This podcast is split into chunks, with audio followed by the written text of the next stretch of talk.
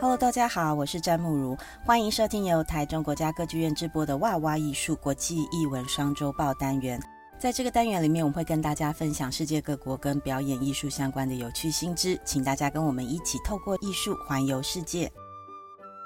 在上一期跟日本相关的国际艺文，我们跟大家介绍了歌舞伎哦，其中新歌舞剧的这一出新的表演，不晓得大家有没有机会去看看？那这一次我们要跟大家分享的是另外一个日本也非常重要的表演艺术，我相信大家应该也都听过名字，那就是宝冢歌剧。宝冢歌剧可能对台湾的观众来讲并不会太陌生，因为其实他们在过去曾经来到台湾公演有三次哦，包括二零一三年当时演了一出《怪盗楚留香外传》哦，然后二零一五年带来他们很经典的作品《凡尔赛玫瑰》，还有二零一八年这个真的是专门为了台湾打造的这个《东离剑游记》这一出武侠音乐剧。所以，不管本来就是宝冢粉丝的人，或者是可能过去只听到名字，还是甚至连名字都不太熟悉的人，经过这几出表演，相信大家至少都已经知道，日本有一个非常重要的表演团体，叫做宝冢歌剧团。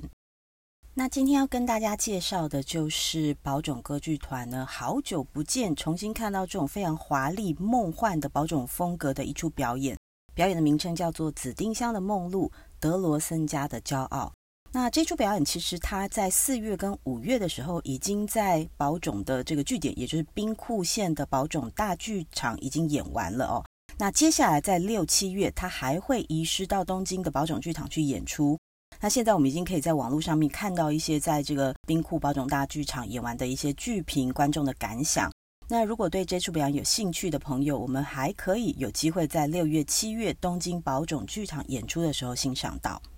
那在这边，我们可以先跟大家简单的介绍一下宝冢歌剧团他们表演的形式哦。那宝冢歌剧团每一次就是你买票进去看这个表演的时候呢，你可能会看到他的节目单或者是他的宣传海报上面，通常都会写着两个表演的名字哦。这是因为宝冢歌剧团他们的表演通常会分成前后两大部分，第一部分可能是音乐剧，可能是戏剧，那后半段呢就是歌舞秀哦。那这一次我们的第一部分的表演，它是以一个音乐剧的方法来呈现，就是刚刚跟大家介绍这个《紫丁香的梦露》。那这一次我们的第二部分的表演，歌舞秀的部分呢，叫做《巴黎宝石》哦，这是前后两个部分不同的表演。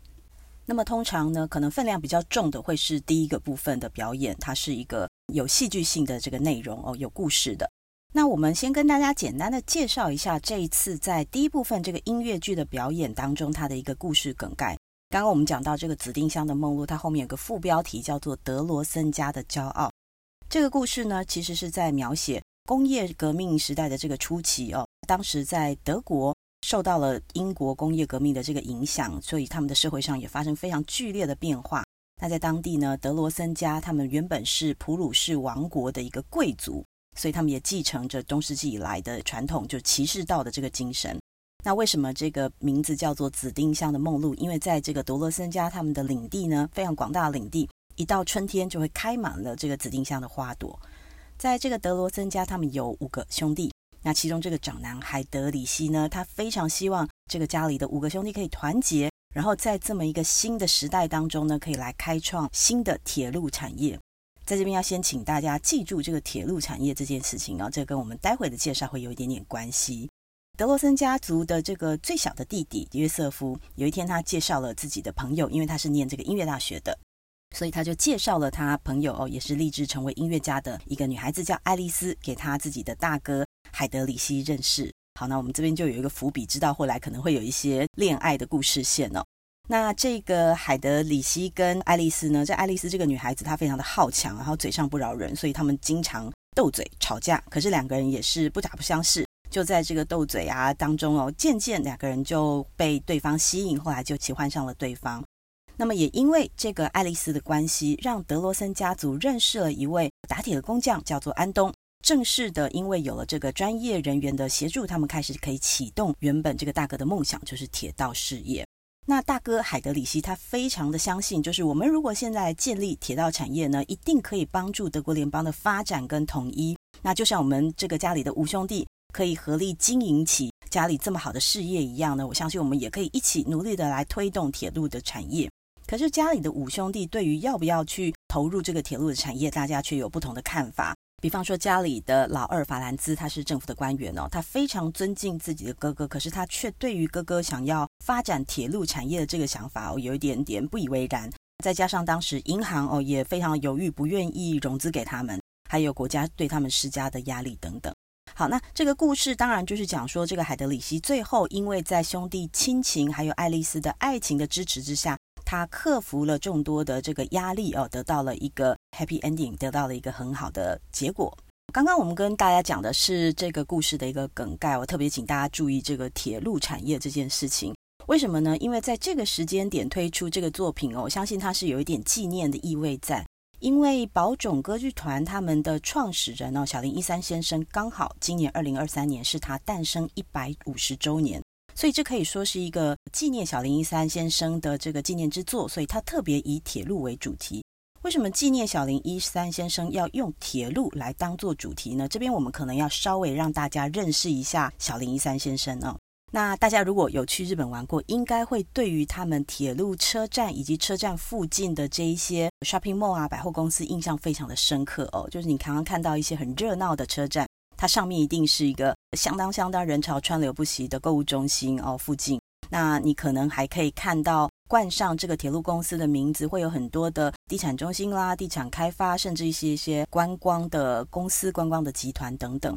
那这是在日本经常我们可以看到的经营模式，就是铁路公司他们旗下可能在自己所经营的这一些车站附近去建构购物中心，然后再开发自己铁路沿线的不动产。甚至为了要带动这个沿线的发展，他们也去经营一些观光业。这样子的一个经营模式呢，其实就是小林一三先生他当初所建立起来的一个原型。那到现在，包括日本的这个东急跟 JR 本来是国营的，现在变成民营的哦，还有西武等等，非常多，几乎可以说全部的日本的铁路的产业、铁路的公司，他们都是以当时小林一三先生所建立起来这个原型来进行经营的。小林一三先生呢，他在一九零七年的时候，先盖了一条铁道，叫做基面有马电气铁道。后来这条铁道改了一个名字，大家可能比较熟悉、比较常听到的，叫做阪急电铁。在一九一零年的时候，他就想要从大阪的梅田啊，梅田大家都知道非常热闹的一个大阪市中心的一个地点，他要去盖一条铁路通到兵库县的宝冢这个地方。宝冢在哪里呢？如果你把这个大阪的地图放在脑中，它大概是比较偏西北边，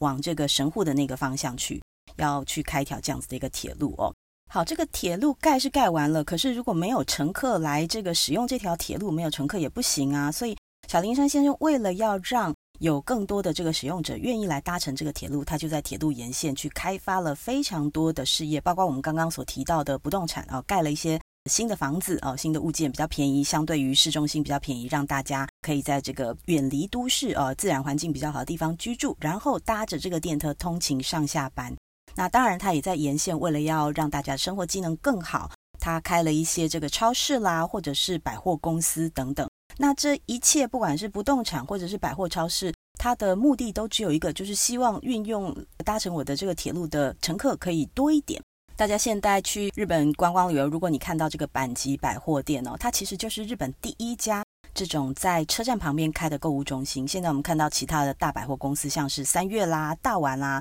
他们其实以前都是江户时代的这种和服店哦，卖和服的，然后后来转型成为这种比较新式的百货公司。但是只有阪急比较不一样，它是铁路公司他们所营运的，为了要带动乘客。好，我们终于要把这个主题再拉回宝冢了哦。为什么这个铁路公司跟宝冢的建设有关呢？因为当初哦盖了这一条铁路之后，发现哎，这个其实怎么还是都没有怎么人啊，这个乘客非常非常的少。那小林一三先生就想出了一个办法，那我们吸引大家来搭乘，我们就在这个铁路靠近宝冢的这个地方盖了一些娱乐设施。那一开始这个娱乐设施的范围非常的大哦，它有动物园，那有公园，那甚至还有温泉，那也盖了一个剧场哦，希望有这个表演团体可以在这边表演。他连这个表演团体都是他自己创设的，一开始这个名称叫做宝冢歌唱队，后来又改称为这个宝冢少女歌剧团。一路发展下来，就成为我们现在所知道的宝冢歌剧团了哦。这个是大概一九一四年左右的事情。然后到了一九三二年呢，我们这个小林一三先生他再次的把他的版图从关西这个地方跨到东京，他也在东京盖了宝冢大剧场。就是如果各位六月、七月想要去看这出表演的话，你可能必须要到东京的宝冢大剧场去看。所以这个东京宝冢哦，后来我们简称东宝哦，他后来还成立了电影公司哦，就是东宝电影。大家知道那个哥吉拉就是这个东宝电影他们所出品的一个作品哦。所以从前面的这个介绍，我们可以知道说，宝冢歌剧团的成立一开始就是为了要服务这个铁路哦，就是说我们希望能够为铁路带来更多的人潮。那我们知道它跟铁路的发展渊源非常的深，所以在小林一山先生诞生一百五十周年的时候，推出以铁路为主题的音乐剧，我想是深具意义的。那接下来我们稍微讲一下第二部分的这个歌舞秀，就是这次的名称叫做《巴黎宝石》。宝冢的歌舞秀，它一个最大的特色就是它会有非常多的这个演员上台，在这个大阶梯有十六个阶层的这个大阶梯上面。来跳这个群舞，有人叫它康康舞，有人叫它这个大腿舞哦。大家应该可以想象，就是每一个人要在一样的节拍上面去把这个大腿提高啊，往前踢啊等等哦，这样子的一个舞蹈方式。在前半段的表演，也许是戏剧，也许是音乐剧当中哦，大部分都是一些可能已经观众知道他的名字哦，甚至是有一些相当相当受欢迎的演员。那有一些比较刚进去的哦，比较新进的宝冢少女们呢，她们就可以在这个群舞的地方哦，先锻炼一下自己上台的一个经验。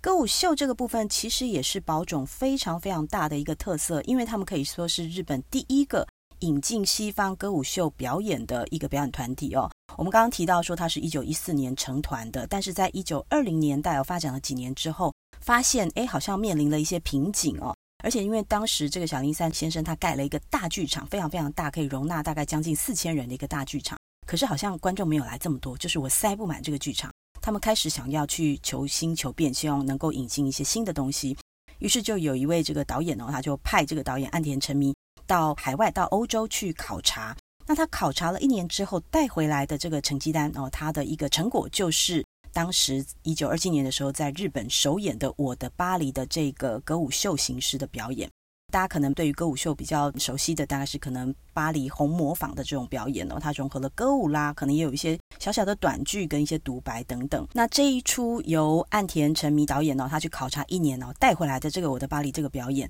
首演之后呢，可以说是大受欢迎。那也从此开启了在日本进行歌舞秀表演的风潮。后来也是有非常多其他的剧团呢，开始相继的模仿。